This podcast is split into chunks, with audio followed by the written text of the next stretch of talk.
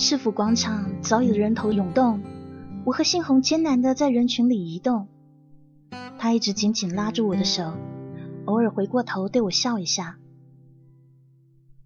零点钟声敲响的时候，他把我圈在怀里，我附在他耳边，在震天的庆祝声里，低声的问了一句：“那个出门前我问过浩宇的问题。”我说。如果有多一张的船票，你会带我走吗？杏红亲了一下我的耳朵，以同样的频率回答我：“我会带着两张船票来找你。”回家的时候，浩宇坐在客厅的沙发上，就像我曾经无数次坐在那等他一样，压抑又孤独。这种气质跟他一点也不相符，但是在那一刻，我突然在他的身上看到了曾经的自己。我不知道该跟他说些什么好，直接绕过他往楼上走。浩宇拉住我，我甩不开，下一秒钟他站起来，从背后抱住我，低声的说：“你去市府广场了。”你怎么知道？我跟着你过去的。我心里有点莫名的慌，他是不是发现了我和姓洪的事？我担心你会发现，所以我跟的有点远，被人群挡开了，然后我再也找不到你了。你不是很瞧不起跟踪人这种事吗？我也不知道那个时候我在想什么，淑华，我是不是要失去你了？你稀罕得到我吗？浩宇转个身站到我面前，俯下头吻住我。也许是他刚刚孤独等待的样子太寂寞了，像极了我。也许是他刚刚说我是不是要失去你时。那眼睛里显而易见的伤感触动了我，我站在原地，轻轻环住他，任由他的吻轻轻落在我的额头、嘴唇、耳边，一直到颈项。他抱起我，来到沙发上，细细密密的吻一直落下来，灼得我皮肤生疼。在无数个青春期疯狂的幻想里。这场景常常出现在我的脑海里，甜蜜又心酸，但是绝对不是像现在这么绝望。曾几何时，那个在我面前嚣张跋扈的大男孩，现在居然有了这么沉痛的表情。在这场失败的婚姻里，原来受折磨的不只是我一个人。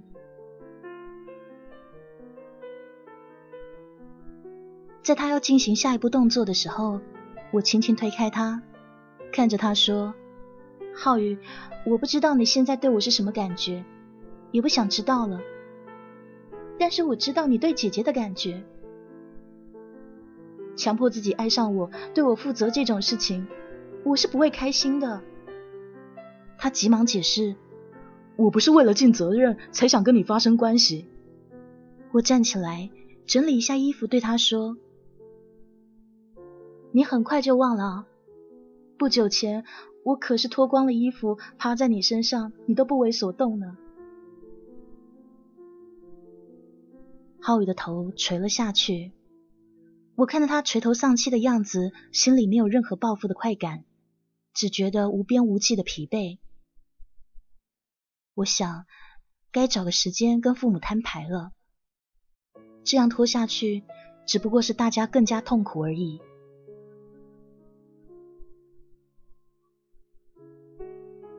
没有想到浩宇跟着我一起上楼，我惊讶的看了看身后的他，怎么了？还有事吗？他小心翼翼的问：“今晚一起睡好吗？”我眉头紧紧皱起。他看到我的表情，急忙补充了一句：“我什么都不做，就睡你旁边，我保证。”说着，趁我迟疑的瞬间，他飞快的走了进去。我在他身后轻轻的叹了口气。两个人沉默的躺在床上很久很久。在我以为他要睡着的时候，他忽然说：“还可以跟我讲讲以前的事吗？”以前，就是我们结婚以前的事啊。他指的是我暗恋他多年的事。我脸上一红，转过身，闷声说：“没有什么好说的，睡吧。”他凑上来，也许你该早点告诉我。我没有回头，对他说：“这么多年，我都没有真正了解过你。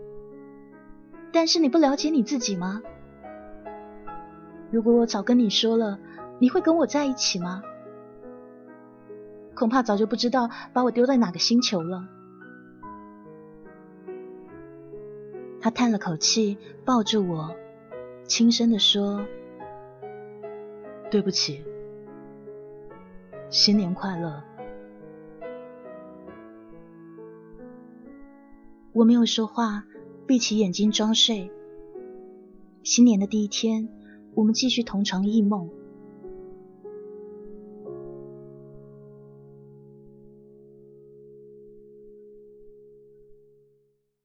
周末的时候，我一个人回了趟娘家。妈妈看到我很惊讶，她说：“哎，怎么不打声招呼就回来啦？啊，浩宇呢？”我努力挤出一个笑容：“他有事要忙。”说完，我走过去搂住他，故意嗲的声音说：“哎，我自个回来你不欢迎吗？我可是你亲生的耶！”我妈白了我一眼，没好气的说。你还好意思说啊？结了婚回家的次数越来越少，哎，女大不中留啊！我鼻头一酸，问他：“爸呢？”谁知道他？我又不是他保镖。我们母女俩坐在沙发上看电视剧，那是一个很无聊的剧情，但是他却看得津津有味，还义愤填膺的痛骂里面的人。我在身旁无语的笑了起来，看着他头顶丝丝缕缕的白发，我轻声提醒他说：“妈，你该染染头发啦。”哎呀，都一把年纪了，你要不染给谁看啊？给爸看啊。他都看了我几十年，早就腻了，再怎么也就那样了。我听了以后心里酸酸的，就问他：“妈，爸年轻的时候有出过轨吗？”我妈瞪了我一眼：“哎，你没事做了啊？打听这个干嘛？”我抱住他的胳膊，把头枕上去，撒娇说：“我就突然很想知道嘛，从小到大你跟爸的感情都那么好。”哎哪个男人不偷心啊？那个时候啊，你才上小学，我在你爸手机里发现了苗头，就跟他摊牌了。听到这，我一下来了精神，追问说：“那爸爸怎么做的？还不就各种保证？你外公外婆也出来劝我，后来我也没再发现什么可疑的地方，这事儿就这样过去了。”可是妈，你确认他跟那个人真的断了吗？说不定还有外公外婆为什么要帮爸爸说话啊？我妈重重的叹了口气，感慨的说：“夫妻之间啊是要过一辈子的，哪来那么多一是一二是二的事啊？从那一次以后，你爸对我一直不错。”我也知足了。不然离了婚，你跟谁啊？跟我还跟他啊？你外公外婆大概也是这么想的吧？我们那个年代啊，可不像你们现在这样，把结婚谈恋爱分不清楚，说离就离了。我抱着他，轻声问：“那你心里没有疙瘩吗？”一开始的时候自然是有啊，时间久了还不就好了？反正这婚又离不了，揪着不放，不是给自个儿添堵吗？我听得心里难受，酝酿了一下，试探性的问他：“那如果，我是说如果爸爸爱上一个不该爱又放不下的人，你当时会怎么做啊？”我妈拍了我一下，哪有那么多如果啊？我跟你爸都一把年纪了。说着，他转过头来，一脸警惕的问我：“哎，我说你啊，啊，好端端的问这事干嘛？是不是跟你家浩宇有问题啦？”我连忙摆摆手：“没有没有，我就没事问问嘛。”妈妈握住我的手，语重心长的说。你们现在的孩子啊，是受不了一点委屈，整天情情爱爱的挂嘴边，结婚过日子呢，实际点比什么都重要。哎呀，差不多就得了。电视上那些啊要生要死的那个爱情啊，都是瞎编的。我听了，噗呲一声笑了出来。你也知道电视上那些是瞎编的，那你还那么爱看？妈妈又拍了我一下。去你的！敢揶揄你老妈起来了！哎，去去去，别烦我！说着就不理我了，继续专心的看他的电视。我回家的事情，信红也知道，虽然我没挑明说，但是他懂我的意思。于是晚上的时候，我收到他的短信，他问：“说了没啊？”“没有。”那。我的船票还有用吗？呵呵，你在逼我吗？我有资格吗？我不知道该说什么，放下手机，躺在床上发呆，脑袋里都是妈妈跟我说过的话。离婚的决心又出现了一点点动摇的裂缝。以前我跟很多人想的一样，结婚过日子，能过则过，不能过就离了，没什么大不了的。这世界少了谁都一样转。可是当自己踏进围城的时候，才发现原来里面还有那么多身不由己的情绪。不像谈恋爱的时候，分手了要死要活，只是两个人的事情。现在是牵一发动全身。每个举动都牵扯了一大帮人的心跳。我闭上眼睛，百感交集。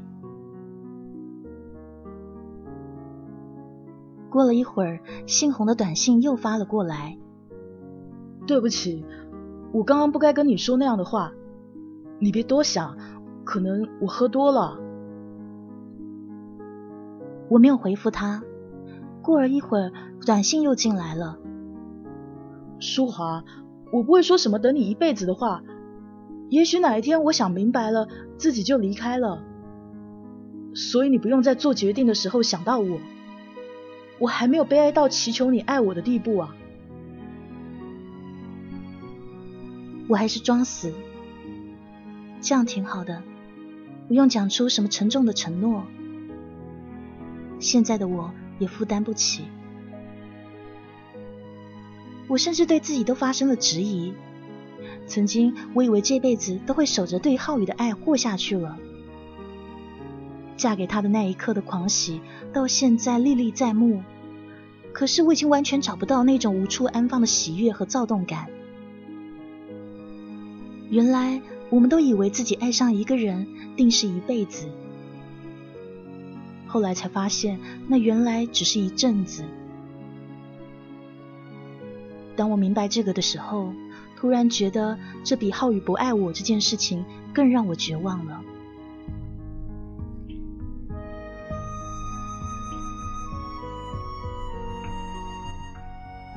后来信红跟我说，其实他当时很想等着我说一辈子的话的，但是他怕来势汹汹吓到我，只好转了个弯，假装他云淡风轻。我后来笑他说。那个时候我真当真啦，这世界上啊本来就没有什么一辈子的事啊。信红却回我说：“我相信可能没有人能够一辈子至死不渝的爱一个人，但是总会有一个人让你风雨无悔的想跟他过一辈子的。”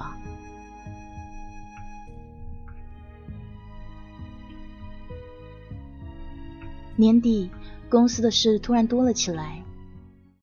公司有个项目出了问题，主要责任在 team 里面一个叫赵姐的人身上。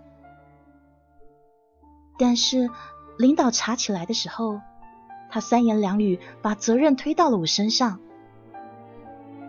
工作以来，我第一次遇到这样的事情，我不敢置信，瞪大眼睛看向他，找不到合适的话，只能干着急的跟领导解释：“真不关我事啊。”那个时候，领导怒气冲天的当着大家的面对我吼：“不关你的事，刘淑华，你真有能耐啊！这是你工作的态度吗？工作里面出问题，你们整个 team 全部脱不了干系，你居然敢说不关你事？我给你几天时间搞定那个客户，不然我公事公办了。”这个黑锅背得我措手不及，这种公然的羞辱跟打击。比从前任何一场有意无意的伤害都更加严重，直接就能让人闻到腥风血雨的味道。那几天我忙得晕头转向，客户那边的负责人是一个年纪比较大的女人，有点中年大妈的个性，让人见了就想转身逃跑。二十多年来遇到这样的人，我都是能躲则躲。但是这次躲不掉了，只能硬着头皮往上顶。公司里的同事也知道怎么回事，私底下偷偷跟我说：“嘿，这回啊，算你倒霉，赵姐啊是领导的亲戚。”我心想，怪不得，原来有这层关系。朝中有人好做事，这种经典言论放到哪个时代都不过时啊。可是后来状况还是很不好，又一次在客户那边惨败而归。我趴在桌上，悻悻的熬到下班。一刚出门口，就看到信红在离门口不远的地方，穿着单薄的外衣，往我的方向看。他一看到我，突然绽放出一个大大的笑容。我停下脚步，认真的看着他一步一步的走过来，脸上带着安静祥和的微笑，就像一步步走进了我心里。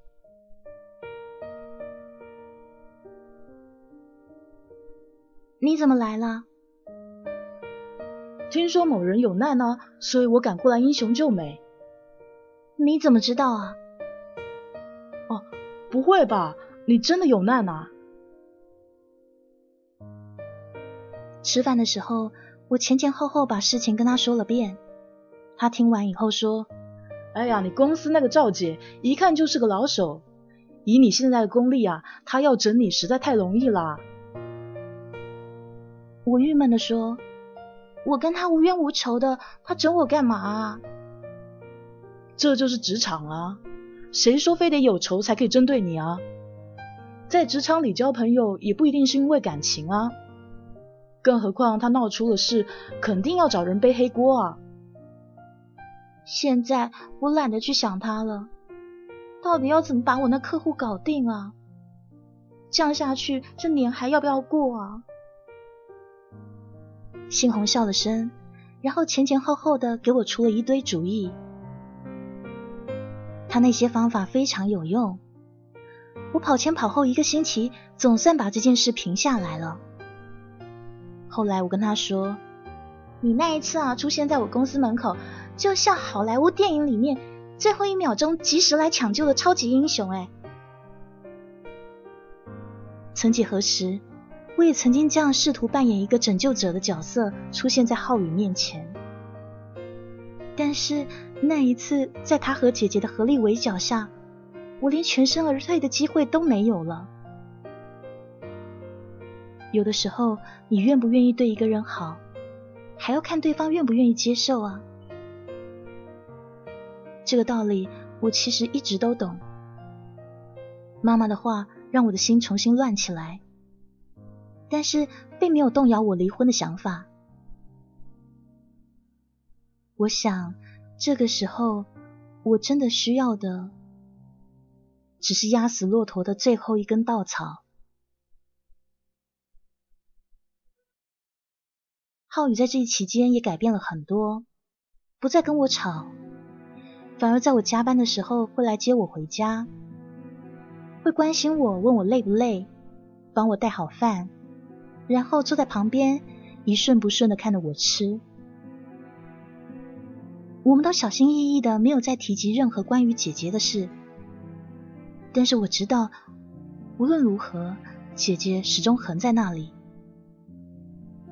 就像一根插在我们心上无解的刺，随时都在提醒我们这场婚姻到底有多荒唐。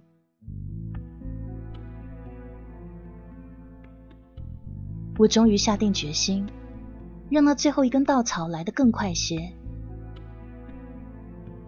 周末一大早，我跟浩宇说：“浩宇，我们今天晚上去妈那吃饭吧。”“哪个妈？”你妈呀，好。姐姐在家吗？你搞什么？干嘛？你怕了？在就在，我怕什么啊？我看到他强装镇定的脸，突然觉得他也很可怜。我故意要求姐姐也在，不是为了给她出难题，让她做二选一。我只是想多看一眼他们之间的姐弟情深，让自己坚信离婚这个决定是多么明智。我想他们两个也不会让我失望。到了公公婆婆家的时候，姐姐果然也在。他见了我还是不太自然，勉强打了招呼。波波看到我的新发型，惊讶的说：“哎，小叔啊，哎，头发怎么剪那么短啦？”我勉强的对他笑笑。最近工作都比较忙，短发方便些。婆婆感慨的说：“哎呦，可惜了，多好的一头长发。”我安慰她说：“没事，妈。”还会再长出来的。婆婆很快忘了头发的事，看着我跟浩宇问：“哎，你们俩准备什么时候要孩子啊？”我看着婆婆，第一次对她产生了一丝怨愤。她明明知道这一切，却还是看着我跳进来。姐姐和浩宇那些至今还剪不断的情愫，他一定是知道的。可是他既然默许这一切在眼皮下发生，现在他又要我为他们家生个孩子，凭什么？他凭什么啊？我努力压下情绪，看了眼身边的浩宇，装出得体的笑容。你问浩宇吧。浩宇牵住我，笑着对婆婆说：“妈，我们尽快。”婆婆满意的看了我们一眼，进厨房去忙。我跟着进去，没多久，姐姐也进来了。三个女人各怀心事的在厨房忙碌，努力表现出一副太平的样子。姐姐试图跟我说说话，但被我无声无息的挡了回去。我们之间还有什么好说的？如果他再跟我道歉，我会当场抄起什么向他砸过去，这可是厨房啊！现在他每一个道歉的字眼，在我面前都是一种变态的炫耀，提醒我失败了，输了，倾尽所有也没有得到曾经心心念念的那个男人。如果他想祝福我跟浩宇好好在一起，那更是没有必要。吃饭的时候，我假装若无其事的说话，跟公婆聊天，眼角偷偷的瞄向他们。姐姐和浩宇两个人没有交流，各自安静的吃饭，只是偶尔会有意无意的眼神碰到一起。那眼神交流里有无尽的欲语还休。我觉得在这一刻，我们要是都能消失，让世界留下他们两个人就好了。这个时候，浩宇突然把手伸向一盘菜，下一秒，姐姐的筷子也到了。看着两个交汇在一起的筷子，我转头看了浩宇一眼。旁边的婆婆急忙解释：“哎，这菜他们俩从小就喜欢吃。”我笑了一下：“是啊，挺好的。”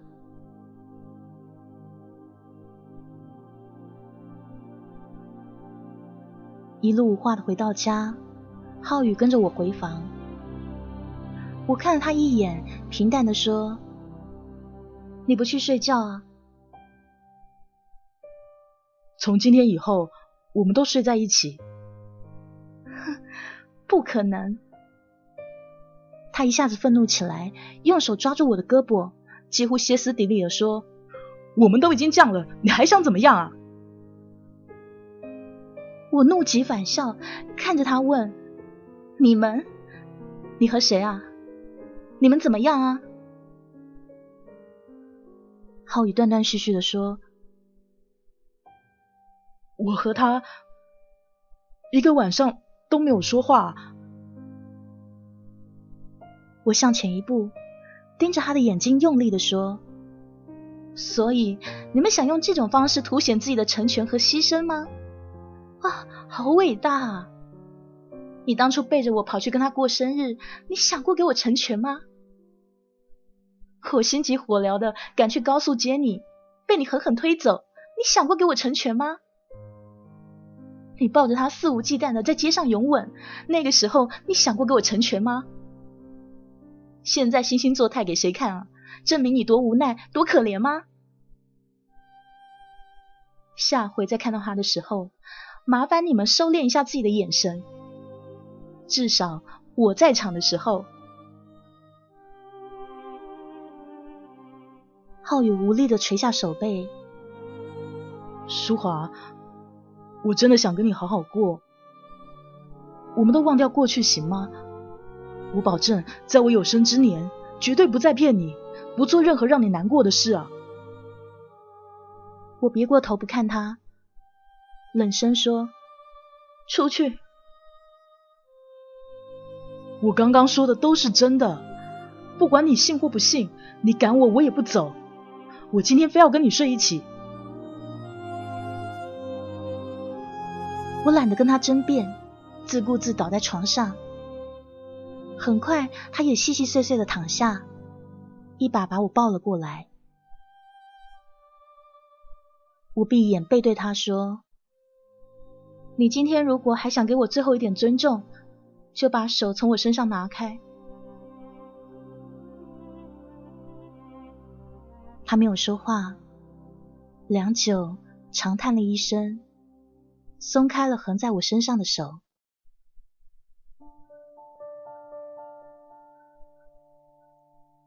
我看着窗外如水般冰凉的夜色，毫无睡意。不对了。一切都不对啊！我到底怎么了？我我才二十五岁啊！别的女孩在这个时候可能正在为工作打拼，谈着一场又一场风光的恋爱，肆意挥洒青春。我呢？我被困在一个巨大的牢笼里，我变得压抑、愤怒、怨天尤人。现在我变成一个敏感又嫉妒的怨妇。我到底怎么了？这太可怕了，我变得都不是我自己了。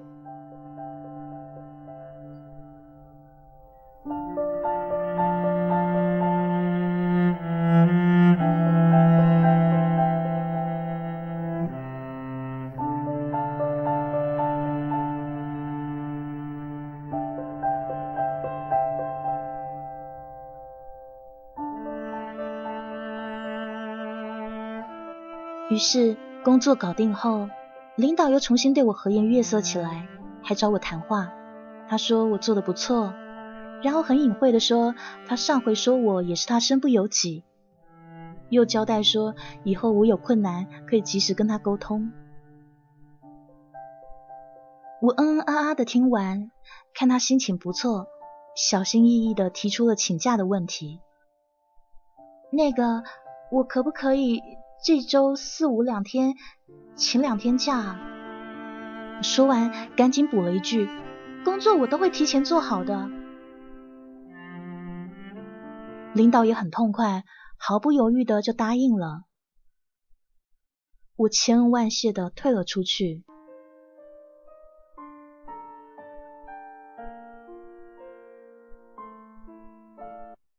一波又一波的事情。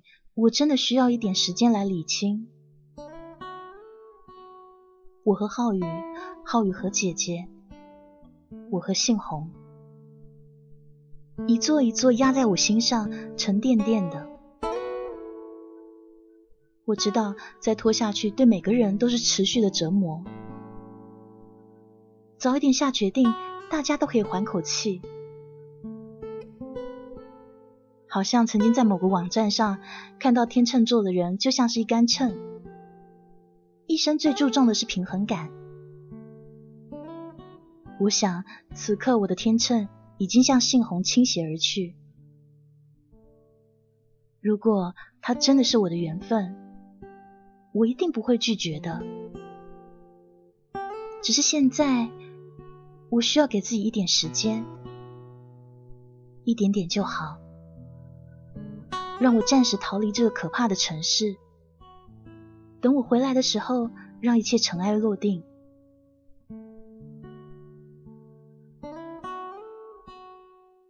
安排好一切以后，我给父母打了通电话，告诉他们我去西安出差几天，然后再给信红和浩宇各发了一条短信。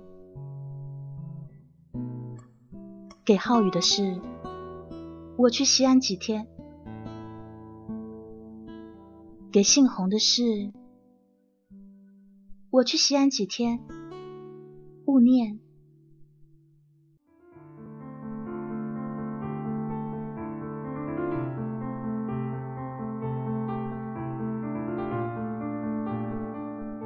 我一路搭车去西安，漆黑的夜里还隐约看到地上皑皑的白雪，北方特有的景象。映得人身体发亮，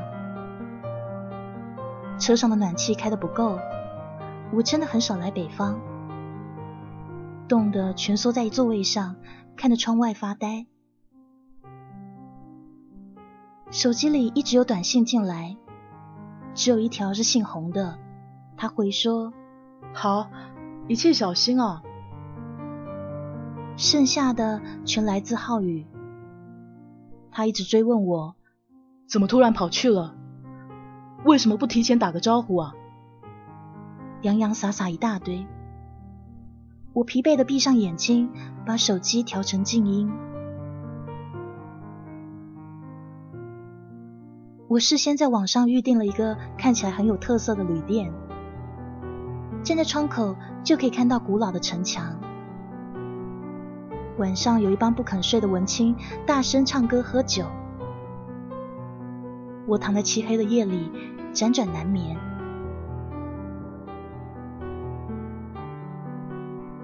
店里有个做义工的小姑娘，二十出头的样子。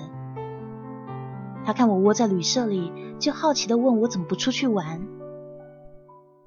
我不好意思的说，实在太冷了。小姑娘年纪不大，去过的地方倒不少。白天很冷清，我们坐在一起。他絮絮的跟我讲起曾去过的地方、认识的人、发生的故事，有开心的、难过的。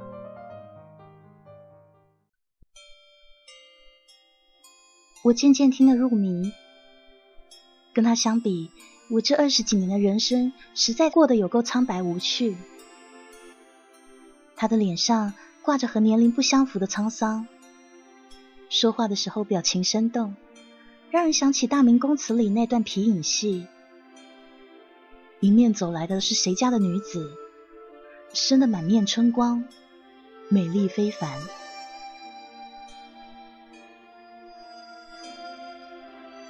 后来，这女孩跟我说：“说说你吧。”我回过神，我我没有什么好说的。他不以为然。这个季节啊，来这旅行的人可不多。你踏着月色赶来，又心事重重的，一看就知道是有故事的人。我无奈的笑笑，我真的没有什么好说的。他没有勉强我，转而又问：“我猜你是江南来的，你连这个都知道了？你身上有那种感觉啊？”好吧，我笑了，裹紧身上的被子，继续听他讲一个又一个旅行中的故事。时间过得很快很快。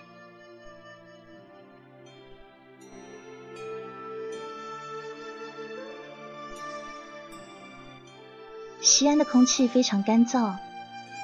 晚上我躺在床上，鼻子痛得睡不着，盯着房顶，把所有的问题想了一遍又一遍。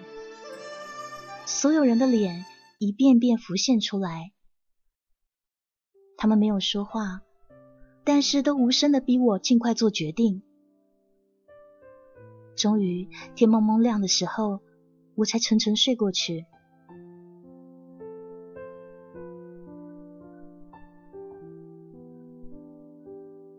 周六一大早，手机响起，我迷迷糊糊拿起来看一眼，是姓洪。我哑着嗓子说了一句：“喂。”你猜我现在在哪呀？他的嗓音也有着清早刚起来的特色。我闭着眼睛说：“上班路上吧。”姓洪说。哎，今天是周六哎。好吧，那你在哪呀？我在西安。他说这句话的时候，声音里面有一丝丝的得意和喜悦，直接感染我。我吓得一把坐起来，提高音量说：“真的假的？不是做梦吧？”他轻笑了一声。等一下，你就知道是不是做梦啦。哎，你住哪？我去找你啊。我浑浑噩噩的把旅社的名字报给他，抱着被子在床上回不过神。大概过了十几分钟，电话又响起来，杏红说：“我到院子里了。”我飞快地跳下床，从旧式的玻璃窗口看下去。信红正在院子里的沙发旁，穿着厚厚的呢子大衣，周身带着北方冬城特有的清冷气息。长身玉立的模样，让我突然想起曾经在某一本书上看到过的一句话，那是：如果你愿意，那么下一秒我就会奔你的城市而去。没有行囊，只有我和我的心。我鼻头一酸，我在楼上，你抬头就可以看到我了。他一看到我，绽放出一个特大号的笑容，眼角眉梢的暖意仿佛融化了这四周的冰冷。我悄悄笑起来。终于确定他真的来了，在一个再平常不过的冬日清晨，带着满身的凉意，风尘仆仆的为我而来。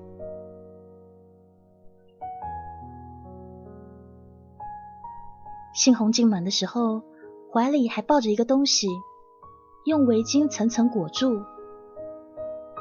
我好奇的问他说：“你抱的这是什么啊？”他笑了一声，把那个东西放到床头的小桌上，回头对我说：“臊子面啊，我也是第一次来西安，听人家说这东西特好吃，就给你买了一份。”哎趁热吃，马上就凉了。这边天气有够冷啊！我看他慢吞吞的说：“你什么时候过来的？”昨天晚上下班就赶过来啦。太晚了，怕你睡着了，所以就等到今早。我心里酸涩不已，眼眶被一波又一波的热潮笼罩，缓缓走向他，握住了他的手。低声说：“你手好冰啊！”哎呀，走得太急，忘了戴手套。哎，你快吃，吃完再说啊。我们坐在床上，我捧着面吃了一口，递给他：“你也吃。”杏红笑了，接过面吃了一大口。你准备要待几天啊？明晚就得回去了。哈，那合着我是来接你回去的。我看着他阳光下明媚的笑脸，一直徘徊躁动的心突然安静下来。幸好回去我就正式提出离婚。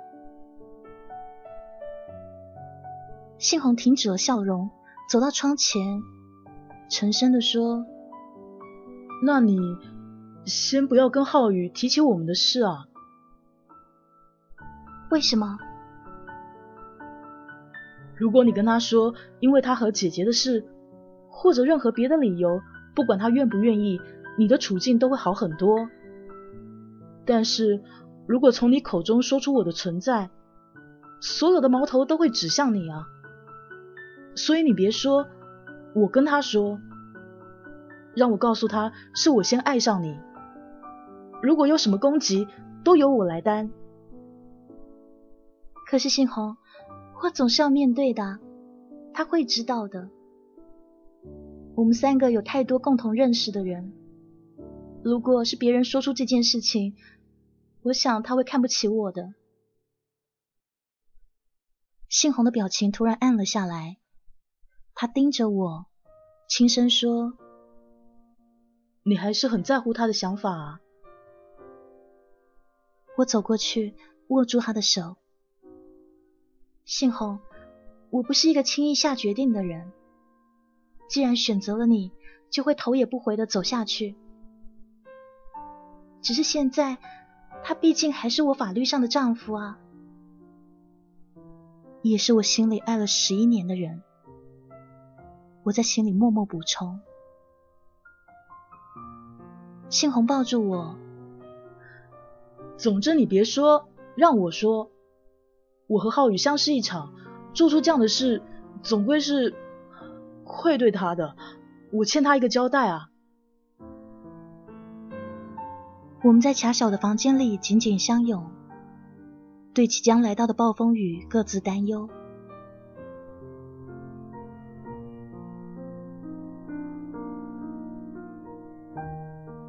时间太赶，来不及去太多地方。于是我们去西安老街，顺便找一下好吃的。那里很热闹，由于不是旅行旺季，不算很拥挤。我们俩终于可以在一个陌生的地方手拉着手，肆意的随处乱逛，接受旁人投来的善意目光。我想当初浩宇和姐姐去南京的时候，也是这样吧。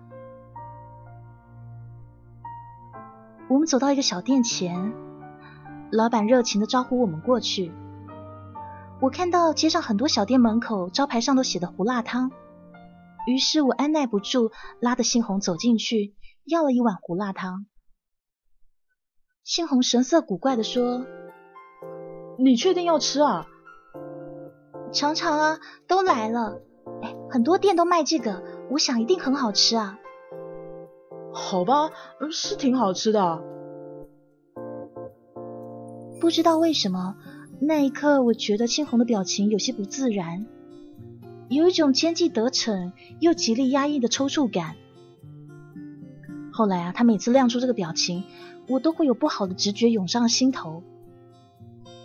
不过那时的我还没有那么警惕，狐疑的看了他一眼，夹起丸子吃了一口。刚送到嘴里，就飞快的吐出来。那牛肉丸，杏红憋不住笑，趴在桌上。我捶他一下。哎，你早就知道是不是？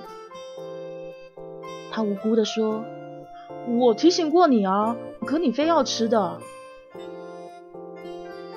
我生了半天气。他走在我身边，不断找话题跟我说话，都被我使白眼挡了回去。实在被烦的不行，我就狠狠的吐出一句：“我不跟腹黑的人说话。”然后他继续狂笑不止。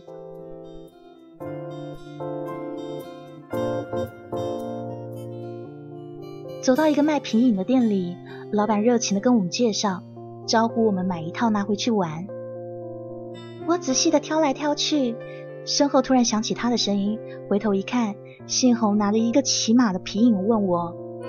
这个好看吗？说着拿起来一直晃动，我看到他笨拙的动作，笑出声来。我们又走走停停去了几个地方，吃到陕西久负盛名的凉皮时，杏红看着我，向碗里不断的加辣椒。他吞吞口水，惊讶的眼神盯着我，浑身不自在。于是我把辣椒糊递给他，怎么，你要吗？他接过去，学我的样子倒了一大堆。吃辣的时候被呛得咳出眼泪，我手忙脚乱的帮他拍背。哎，你搞什么啊？不能吃辣还倒那么多，作死啊！我突然想到要跟你过一辈子啊！你那么喜欢吃辣，我不会吃怎么行啊？他说这句话的时候，视线一直落在我脸上。虽然是俏皮的，但是那眼神可真诚了。被呛出泪水的眼睛显得异常晶亮，我在他瞳孔里看到自己清晰的倒影。然后我咳了一声：“ 我可以不吃的。”“别，还是让我吃吧。”我突然觉得辣椒挺好吃的。说完又吃了一大口。我看着他狼吞虎咽的样子，眼眶微微发热，然后学他的样子低下头去继续吃。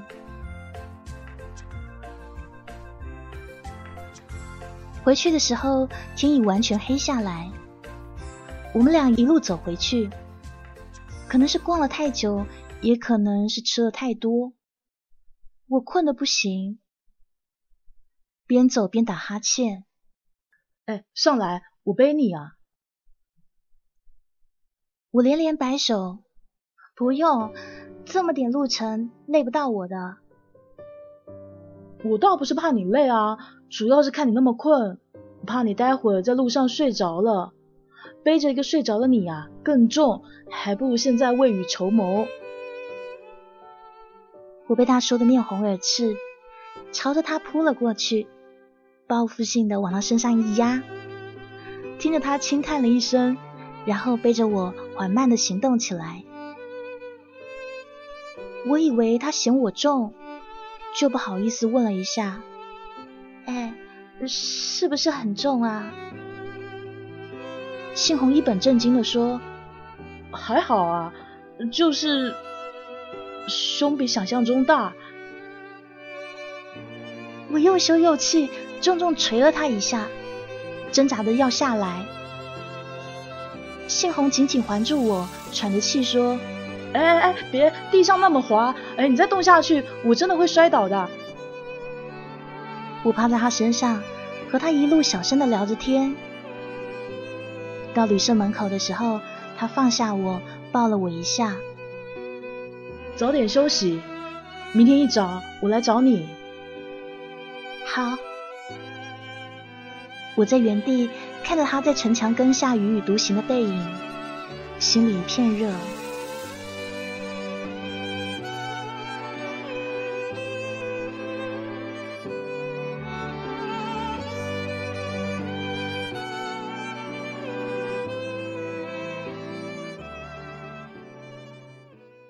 晚上，浩宇又打电话过来了。下定决心之后，我突然觉得没有那么难面对他了。所有的冷战和怨怼都可以停止了，因为我也不是无辜的一方，没有必要揪着过去一直戳痛谁。浩宇问我什么时候回来啊？明天。那我去机场接你。不用了，你在家等我，我有话跟你说。好。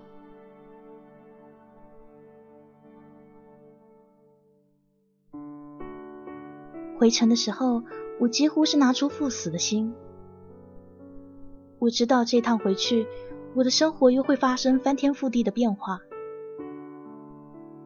不管结局是什么，我已经做好准备，坦然接受。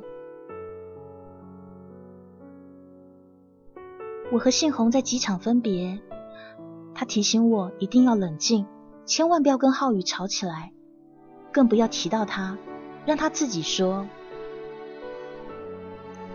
我说好。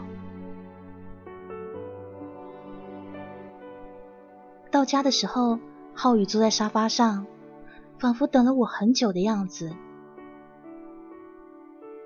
他看到我，开心的走上前。接过我手中的包，笑着跟我说：“回来了。”啊。